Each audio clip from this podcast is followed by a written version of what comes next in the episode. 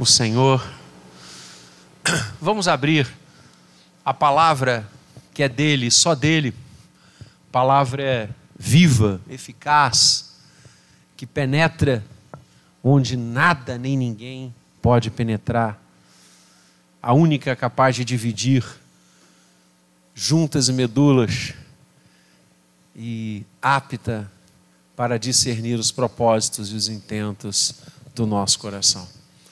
Vamos abrir nessa manhã no Evangelho, Evangelho que nós já estudamos aqui paulatinamente, Evangelho de Marcos, nós expusemos esse texto de forma tão maravilhosa, avançamos durante muitos meses. Na verdade, a passagem que eu quero partilhar com vocês nessa manhã, ela está presente em todos os evangelhos sinóticos. Eu, eu escolhi o relato de Marcos, poderia ir para Mateus 22, para Lucas 10, mas quis ficar com o relato de Marcos, porque ele é muito, muito esclarecedor, não que os outros não sejam, mas ao longo da semana eu, eu, eu escolhi Marcos. Marcos 12, 28 a 34 você acompanha comigo a leitura da palavra e para ler o Evangelho, nós nos colocamos de pé. Em respeito à palavra bendita do Senhor. Nós vamos fazer essa leitura alternada. Eu leio os versos pares, a igreja, no responso, os versos ímpares, ok? Chegando um dos escribas, tendo ouvido a discussão entre eles, vendo como Jesus lhes houvera respondido bem, perguntou-lhe: qual é o principal de todos os mandamentos?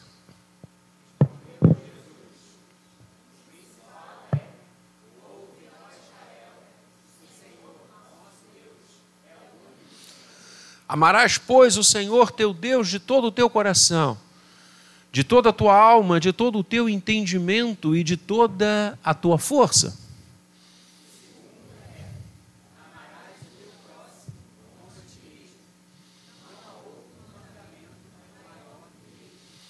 Disse-lhe o escriba: Muito bem, mestre, e com verdade disseste que ele é único, e não há outro senão ele.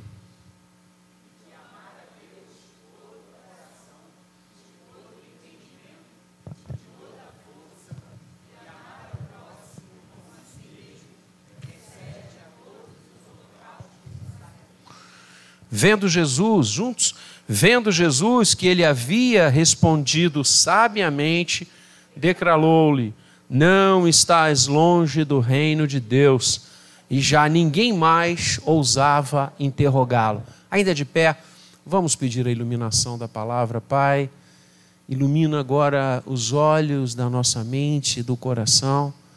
Descerra qualquer véu, qualquer nuvem que esteja é, impossibilitando a compreensão plena e clara da tua palavra. Só tu podes iluminar a cada um de nós para entendermos o que ela traz nesta manhã de ensinamento, de conteúdo, de desafio para a nossa vida contigo. Assim oramos por Cristo Jesus. Amém. Os irmãos podem se assentar.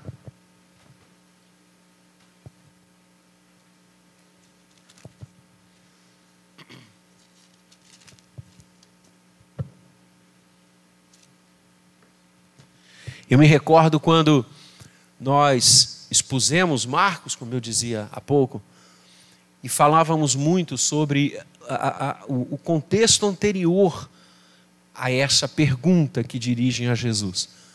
Foi um colóquio, uma discussão, uma, uma um, um, alguma coisa que os saduceus colocaram para Jesus, os saduceus, junto com os fariseus, é, é, dominavam a cena é, religiosa, política em Israel na época do Senhor. E eles falavam sobre a ressurreição e inquiriram Jesus acerca desta doutrina bíblica, pois os saduceus não criam na ressurreição, não como nós a entendemos. E o Senhor, é, de forma clara, de forma abençoada, como sempre, dissipa todas as dúvidas e mostra a clareza da doutrina, do ensino bíblico da ressurreição, que todos nós passaremos nele, em Cristo. Se alguém está em mim, diz Jesus, é nova criatura, as coisas antigas já passaram, tudo se fez novo, e eu os ressuscitarei no último dia, disse o nosso Senhor. Nós cremos nisto. Como ele próprio disse, a irmã de Lázaro, chorosa pela perda do seu irmão, eu sou a ressurreição e a vida. Quem crê em mim, ainda que morra, viverá, e todo aquele que vive e crê em mim não morrerá eternamente. Creis isto? João 11. Então o Senhor é, mostra claramente a beleza da doutrina da ressurreição.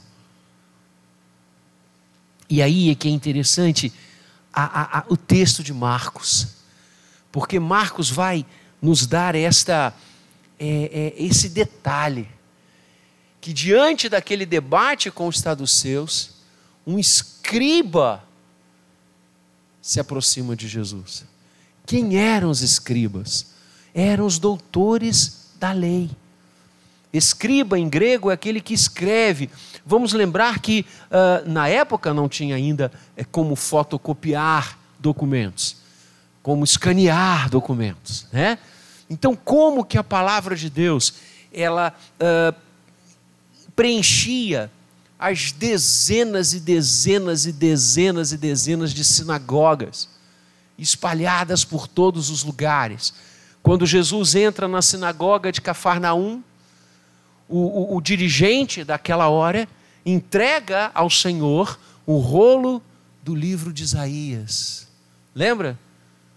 E o Senhor lê aquela passagem maravilhosa e ele diz: Hoje se cumpriu esta profecia.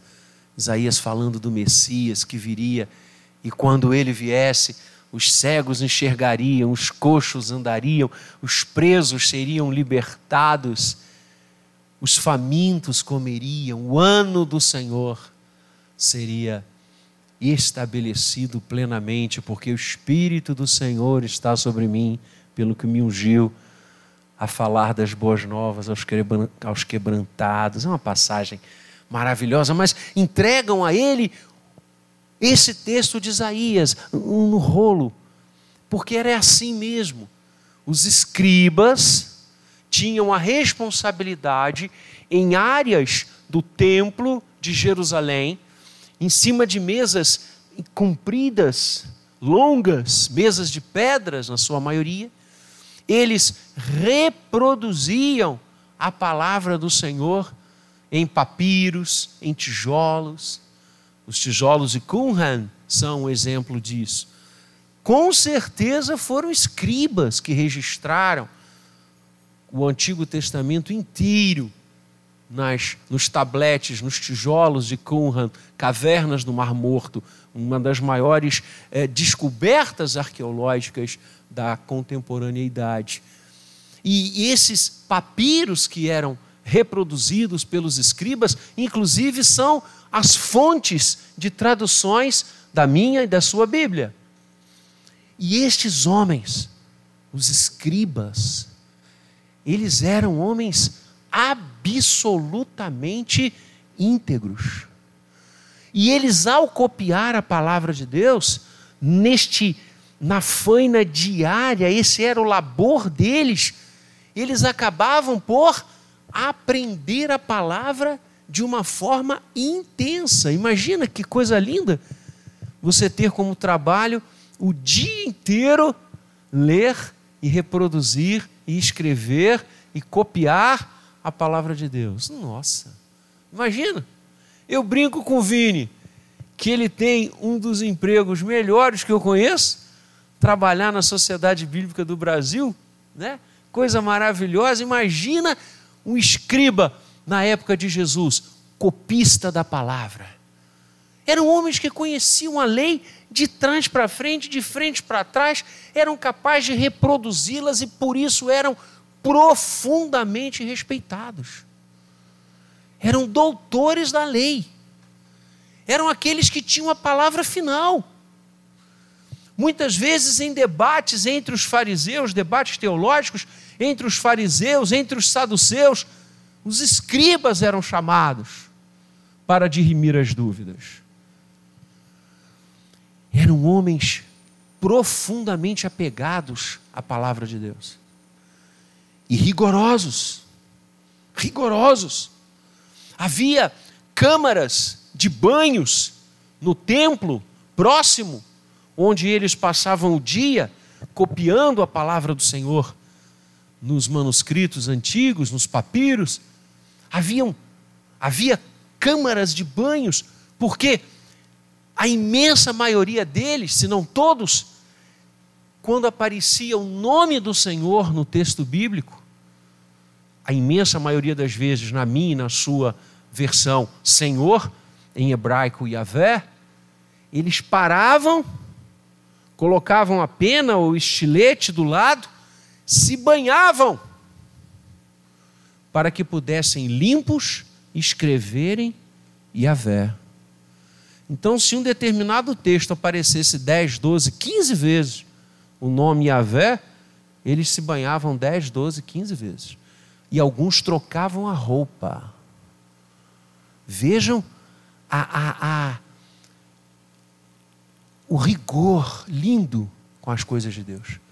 Como eles, de fato, levavam a sério o terceiro mandamento, né? Não tomarás o nome do Senhor teu Deus em vão. E a gente vê hoje em dia músicas profanas músicas que falam de uma sexualidade doentia, veiculando o nome de Deus. Misericórdia. Então, este homem, um escriba, um representante dessa classe alta teológica da época, se acerca de Jesus e lhe faz uma pergunta. E é interessante o teor da pergunta desse homem. Porque ele é que teria que ser perguntado qual era o maior ou o mais importante ou o mais relevante mandamento da lei do Senhor. Porque essa era a função dele.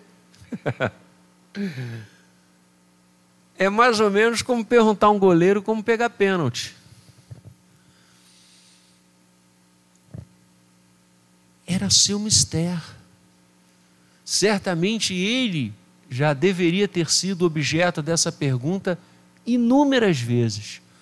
Mas, e esse é o primeiro ponto, reconhecendo a autoridade de Jesus. Este homem top da teologia reconhece a autoridade em Jesus e no final do texto ele reconhece mais ainda.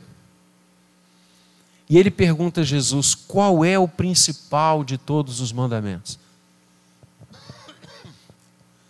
Vamos lembrar aqui que para um judeu contemporâneo de Jesus, aliás, para um judeu até hoje, um judeu ortodoxo, até hoje, toda a vida deste homem como a vida destes homens contemporâneos de Jesus, esse que está conversando com ele aqui e lhe pergunta, a vida deles era e é totalmente regida por mandamentos. Os rabinos, a palavra rabino significa meu mestre, meu professor. Os rabinos ou os rabis, eles é, cunharam ao longo do tempo um sem número de mandamentos, de ordenanças, de práticas, fora aquelas expressas na palavra de Deus, notadamente no Pentateuco, nos cinco primeiros livros. Toda a vida deles era regida por mandamentos. Pode, não pode, pode, não pode, pode, não pode. Era assim. Mas nós estamos falando de centenas e centenas de regras, de especificações em relação a tudo e a todos. Era uma vida e é regida por ordenanças. Então, falar em mandamentos para um escriba na época de Jesus, como falar para mandamentos hoje para um judeu ortodoxo, é a praia deles. É a praia deles. Como é que tem que pintar essa parede? Tem regras. Tem, tem, tem formas de fazer. O, o legalismo beira quase que ao ponto da incredulidade. E é esse homem, regido por mandamentos, regidos, regido por ordenanças, por especificações até do tamanho da roupa, do tamanho do cabelo, do tamanho da barba. É esse homem que chega ao Senhor Jesus e lhe faz a pergunta das perguntas, porque para ele o mandamento era a coisa mais importante. Para eles, a salvação vinha de cumprir tais mandamentos. E ele pergunta a Jesus: qual é o principal? Qual é o maior? Minha vida é regida por eles. Qual eu tenho que observar mais? A gente está em Hebreus, e lá em Hebreus nós estamos falando sobre os sacrifícios e os holocaustos que fechavam o sistema sacrificial de Israel, e a gente está vendo que todos eles correspondem a determinadas regras, normas e mandamentos muito específicos. Essa era a vida do judeu. A lei imperava. Depois de Jesus, o que impera é a graça.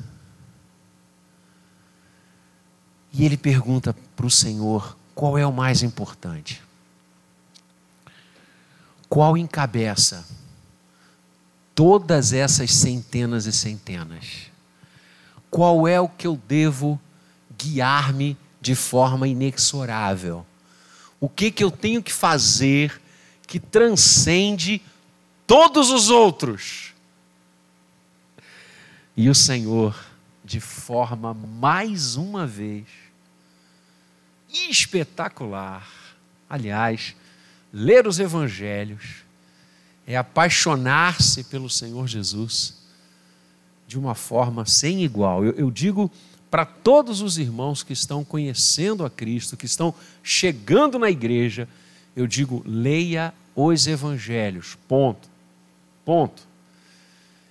O Senhor é absolutamente maravilhoso. E olha a resposta que ele dá a esse homem. O principal, o número um, aquele que puxa a fila, aquele que sem o qual todos os outros não ficam em pé. Qual é? Amarás o Senhor teu Deus de todo o teu coração, de toda a tua alma, de todo o teu entendimento e de toda a tua força. E o Senhor vai lá em Deuteronômio, porque é uma citação de Deuteronômio. Aliás, o Senhor Jesus citou o Antigo Testamento inúmeras vezes. E ainda tem gente que diz que o Novo Testamento tem que ser tirado da Bíblia. Que loucura é essa? o Senhor Jesus homologou, ratificou os textos da antiga aliança de forma integral. Pelo contrário, mostrando o que eles apontavam e que os homens, estes sim, erradamente, caminharam e construíram os seus pontos de vista. Jesus diz, citando Deuteronômio, quinto livro do Pentateuco, novamente a lei, Deuteronomos, novamente a lei. De fato, Deuteronômio é um grande resumo e uma revisitação no livro de Levíticos, notadamente. Eu estou acabando de ler Deuteronômio naquela leitura que eu estou fazendo, né, novamente das Escrituras. Quero ler mais uma vez esse ano ela inteira e comecei já estou acabando Deuteronômio agora, eu já vou para Salmos, já li todos os históricos. Comecei pelos históricos, comecei dessa vez de outra forma, né? Ano que vem eu vou começar pelos poéticos. E o Senhor vai lá em Deuteronômio. E essa expressão do verso 30 é Deuteronômio 6. E é lindo o texto de Deuteronômio. E aliás, essa é, é, é frase: amarás o Senhor teu Deus, amarás o Senhor teu Deus, servirás o Senhor teu Deus de todo o coração. Ela se repete em Deuteronômio a exaustão. É um, é um ponto que Moisés está enfatizando, enfatizando, enfatizando, tipo assim, abrindo a, a, a cabeça do povo do Senhor e colocando ali dentro e costurando. Mas antes, e o Senhor Jesus traz o início desse versículo,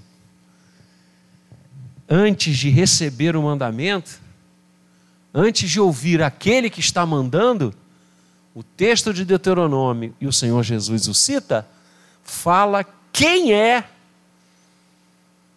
este Senhor a quem devemos amar. Porque o texto diz: Ouve, ó Israel, como uma chamada, uma proclamação será realizada. O arauto está conclamando aqueles que vão ouvir a ordem, que vão ouvir o mandamento, que vão ouvir a declaração. Ouve, ó Israel. Ouve, ó povo de Deus. E o que que a gente tem que ouvir? Que o Senhor, nosso Deus, é o único Senhor. O Senhor nosso Deus, Yahvé, o Verbo que se fez carne e habitou entre nós, a Trindade a quem adoramos e servimos, é o único Deus, o único Senhor. Não tem qualquer sentido você e eu ouvirmos o maior dos mandamentos sem sabermos quem está nos mandando agir assim. E quem é o único Senhor? A unicidade de Deus é anunciada primeiro, depois vem o mandamento. E tem que ser assim mesmo. Nos tempos antigos, quando os arautos iam até a população, não tinha o diário oficial, né? Então, os mandamentos, as regras, as leis, as orientações dos reinos eram dadas pelos arautos, eram levadas até o povo pelos proclamadores. Por isso, proclamas. Até hoje você tem essa expressão na, na, na, na no cipoal do registro do Brasil, as proclamas. E quando eles chamavam o povo, ouve, ó oh, povo, o povo vinha para as praças, para os lugares públicos, e eles então falavam a ordem do rei.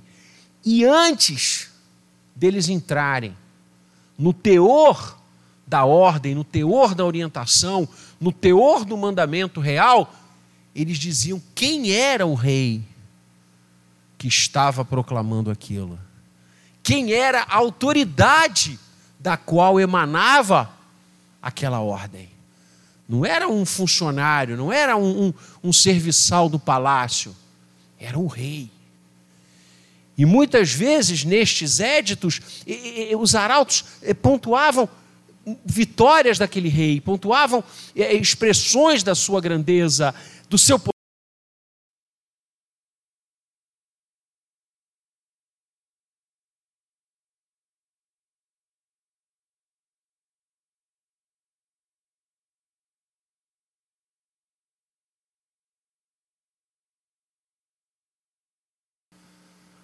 Antes que eu e você ouçamos qual é o maior dos mandamentos,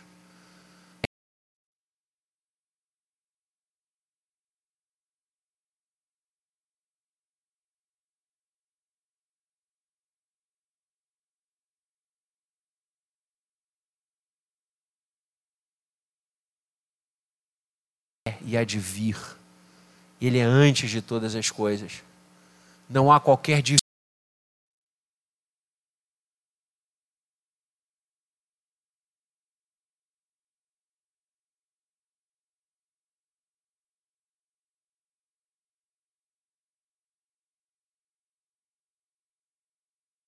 Isso Yahvé,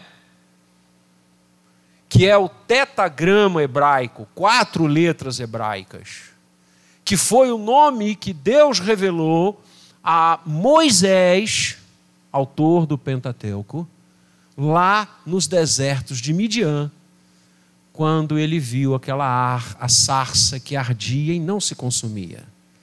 E maravilhado aproximou-se e o Eterno disse a ele: tira as sandálias, porque o terreno que estás é santo.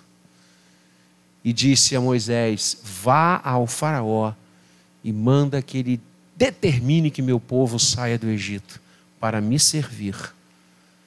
E Moisés pergunta: Mas quando eu for a Faraó, me colocar diante do seu trono e lhe falar isso, ele vai me fazer uma pergunta. Ele vai me perguntar: Mas que Deus é esse? Lembremos que no Egito havia mais de 400 deuses. Vou repetir, mais de 400, 400 quantas divindades eram adoradas no Egito. Ele vai me perguntar, mas quem é que está mandando? É algum desses 400 aqui? Quem é que está mandando que eu libere o povo? E o que, que eu vou dizer para ele? Porque os deuses egípcios têm nome. Qual o nome? Que eu vou dar a Faraó: Quem és? E o Senhor disse: Eu sou. Eu sou o que sou. Eu sou que falo contigo agora. O eu sou é, são essas quatro letras, porque o hebraico só tinha consoante, o, o hebraico vai criar as vogais muito tempo depois, já na época da expansão é, é, é, é, é do islamismo. Até então, a, a língua hebraica era só de consoantes. Então, são quatro consoantes que estabelecem Yahvé, que na verdade advém de um antigo verbo aramaico, Yahavah eu sou. O verbo ser em aramaico. E aí essas quatro letras, muito bem traduzidas por eu sou. Na imensa maioria dos textos do Antigo Testamento, quando aparece Senhor, é o hebraico Yahvé. Eu sou. Ou seja, Deus é. Deus não foi criado, Deus não foi feito, Deus não foi construído, Deus não foi imaginado, Deus não é produto de uma mente inteligente ou doentia, Ele é. Ele é, eu sou antes de todas as coisas. Eu sou, é Ele que sustenta todas as coisas. Eu sou, é Ele que realiza todas as coisas. Tudo que há todas as estrelas, todos os sóis, todos os planetas, todos os mares, todas as marés, toda a natureza, tudo está debaixo do eu sou. Está debaixo dele. Nós só existimos porque ele quer. Se o Senhor Yahvé, eu sou, se ele não quisesse, em uma fração de milésimo de segundo, o universo inteiro desapareceria. Porque a vida só é possível porque Ele, eu sou, está presente. Então, o mandamento principal que nós agora vamos estudar, isso aqui foi só a introdução. Deflui deste eu sou, o único Senhor. E o que que ele nos manda fazer? Agora a gente entra no texto. Amarás o eu sou. Amarás Yahvé. Amarás o Senhor de todo o teu coração, de toda a tua alma, de todo o teu entendimento e de toda a tua força. Que coisa linda! Que coisa linda! O Senhor é apaixonante, não é? Sendo quem Ele é. não precisando de absolutamente nada como Ele não precisa, porque Ele é único e absoluto em si. É o único ser absoluto em si. Sabe o que, Ele manda a gente fazer? Amá-lo. É isso que Deus quer de nós. É isso que Deus requer de nós. Você achou que era o seu dinheiro? Você está enganado. Você achou que o que Deus queria era que você se submetesse a uma série de regras, dogmas, ideias e imposições? Você está enganado. Sabe o que, que Deus pede de você e de mim? Sabe qual é o maior dos mandamentos, sem o qual nenhum outro, como eu disse, fica de pé? que nós o amemos. É simples assim. Agostinho dizia que o desejo do Senhor é que nós o amemos. Amemos e amemos. E ele vai completar dizendo: ame a Deus e faça o que quiseres. Olha que frase.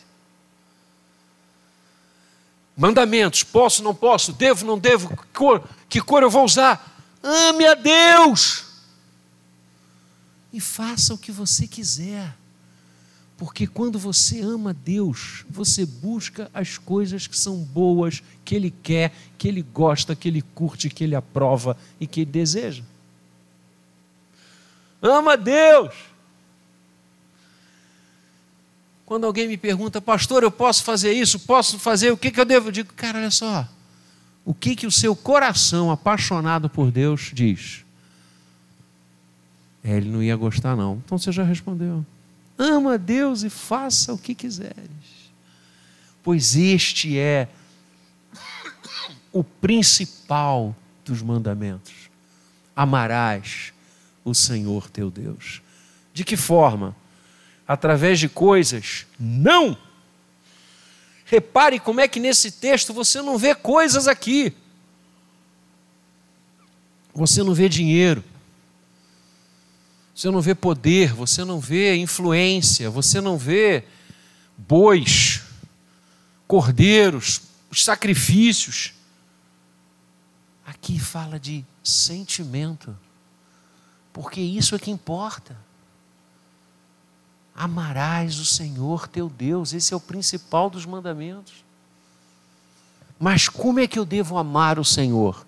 E aí vem quatro coisas. Primeiro, de todo o teu coração. Na linda poesia do coração, como centro da vida, como a sede das nossas emoções. O que o texto lá de Deuteronômio está dizendo, e o Senhor Jesus reprisa aqui é que nós devemos amar a Deus de todo o nosso coração, de toda a nossa vida, com todas as nossas forças, com todo o nosso sentimento. Não é amar de vez em quando, só quando as coisas estão boas ou quando Ele nos dá o que a gente pede. Não é amar, é, como João diz, é, apenas de boca, de língua, mas é amar de verdade. Amamos a Deus de verdade.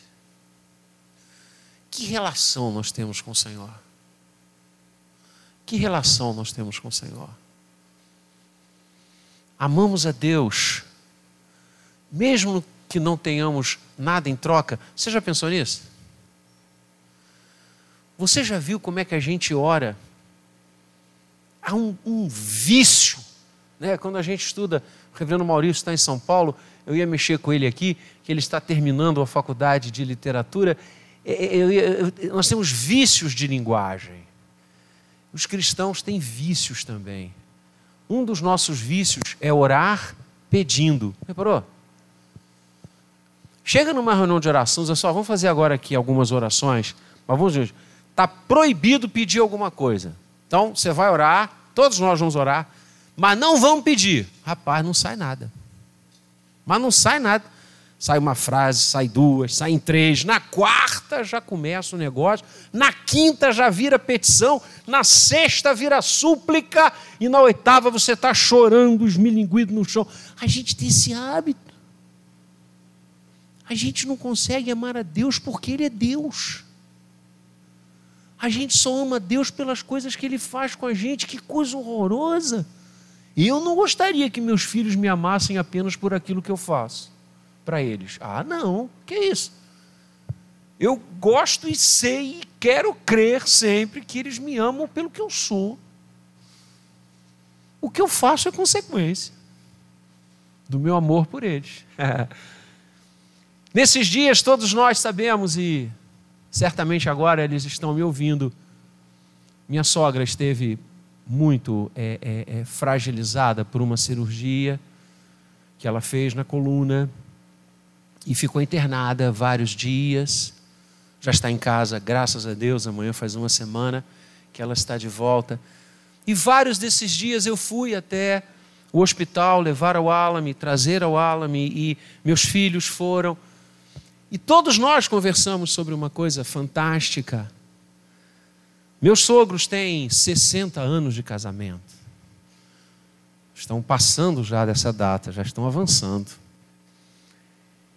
E algo que nos comoveu de uma forma intensa foi a maneira como meu sogro trata minha sogra.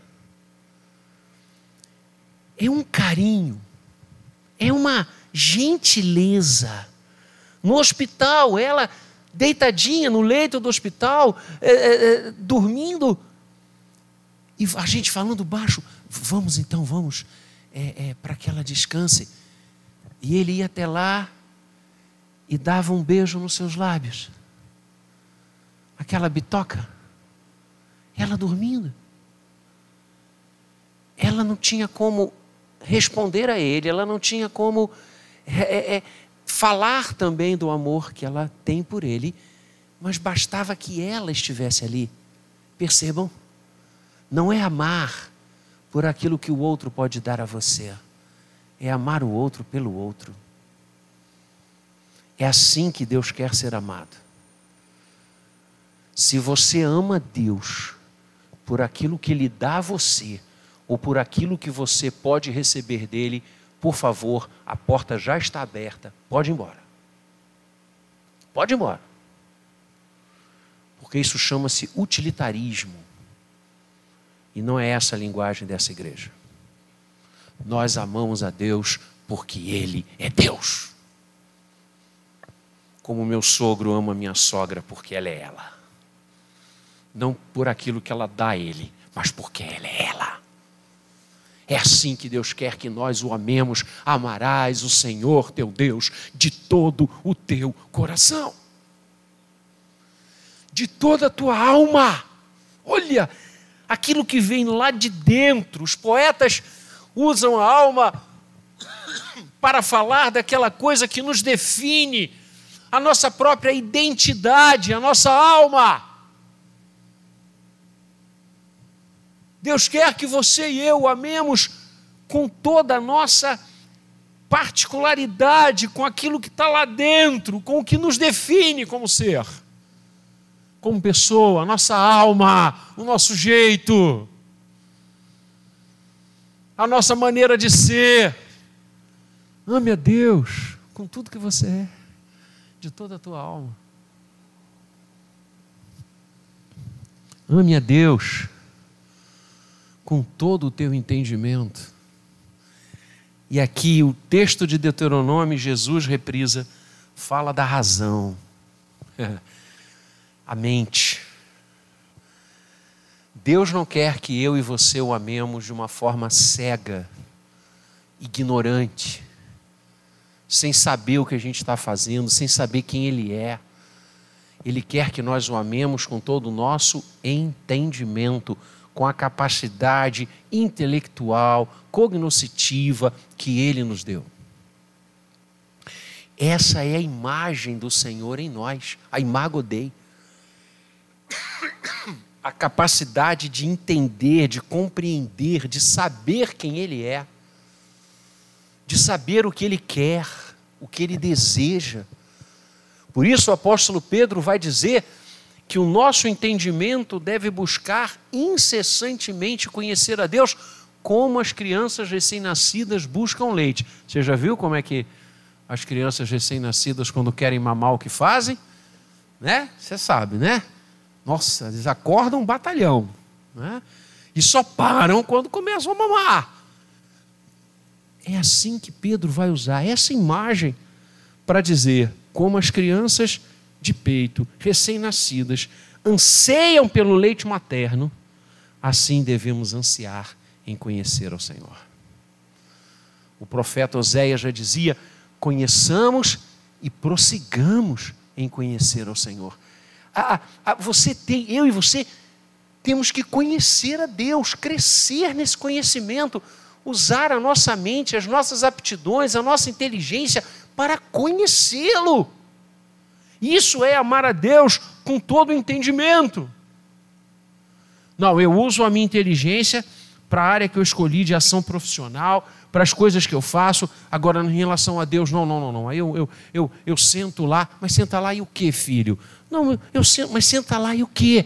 Eu sinto, ok. Mas também absorva.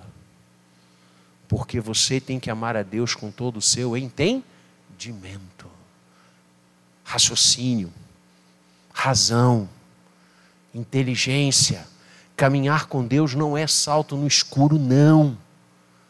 Caminhar com Deus não é uma aposta que você está fazendo e vamos ver o que, que vai acontecer. É conhecer a Deus, é saber quem é o eu sou.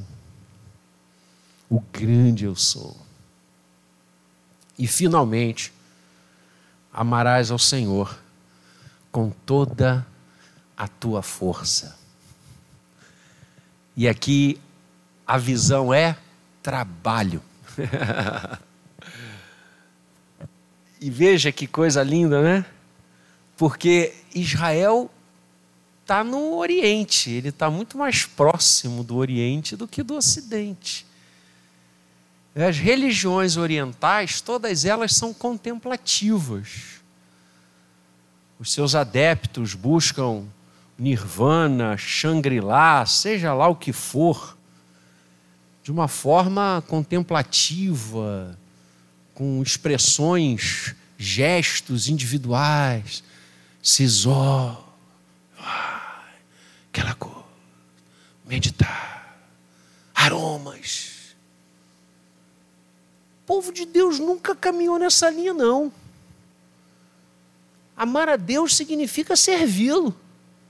Amar a Deus não é entrar numa caverna e deixar o mundo todo se arrebentando e você conhecendo eu sou, deixar tudo para lá.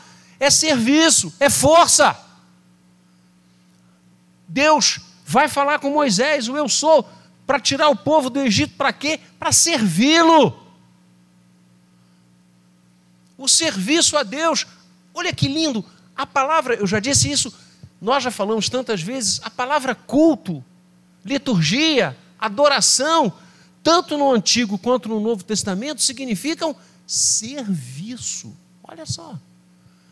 Adorar a Deus não é buscar o céu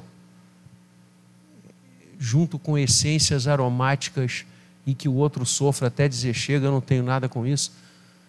Amar a Deus é servi-lo, adorando-o e servindo-o nesse mundo. Aí você mostra o seu amor a Deus. Olha que lindo. Não é uma coisa que se introjeta, é uma coisa que sai, que serve, que estende a mão, que abençoa o outro, que é a resposta de Deus na vida do outro.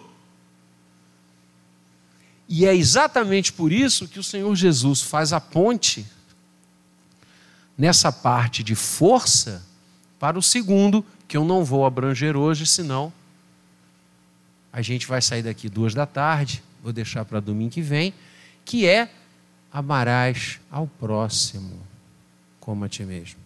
O link é o servir a Deus de toda força, com toda força. Que isso vai se desdobrar necessariamente no amor e no serviço ao próximo. Então hoje nós vimos a primeira parte do mandamento, o principal deles, o que encabeça: amarás o Senhor teu Deus. E quem está falando é o único Senhor. Amarás ao Senhor teu Deus de todo o coração, de toda a tua alma, de todo o teu entendimento e com toda a tua força. Estarás pronto para o Senhor, para este que veio até você em Cristo Jesus. Para este que pede, determina que você o ame, mas muito antes de você amá-lo, ele amou você primeiro. Aliás, nós só o amamos porque ele nos amou primeiro. E é esta mesa que nós vamos agora celebrar que fala deste amor. Deste amor que não apenas o Senhor requer de nós, como vimos nessa manhã, mas Ele primeiro agiu. Essa mesa fala do amor, do grande eu sou, que tendo se feito carne habitou entre nós. E foi à cruz e ressuscitou. Que venceu a morte por mim e por você. Assim, convido a todo o povo de Deus nessa manhã. Aqui no templo, em seus lares, aqueles que não podem ainda estar conosco e que estão com os kits da ceia, vamos juntos agora participar desta mesa que fala do Cordeiro de Deus que, tendo nos amado, João 13, amou-nos até o fim. Aquele que se deu por nós para que nós agora o pudéssemos amar. Nós só podemos amar a Deus e ao próximo como a nós mesmos porque o Senhor inaugurou essa fila e nos amou sem limites, sem fronteiras e foi obediente até a morte de cruz. Então vamos orar consagrando os elementos desta mesa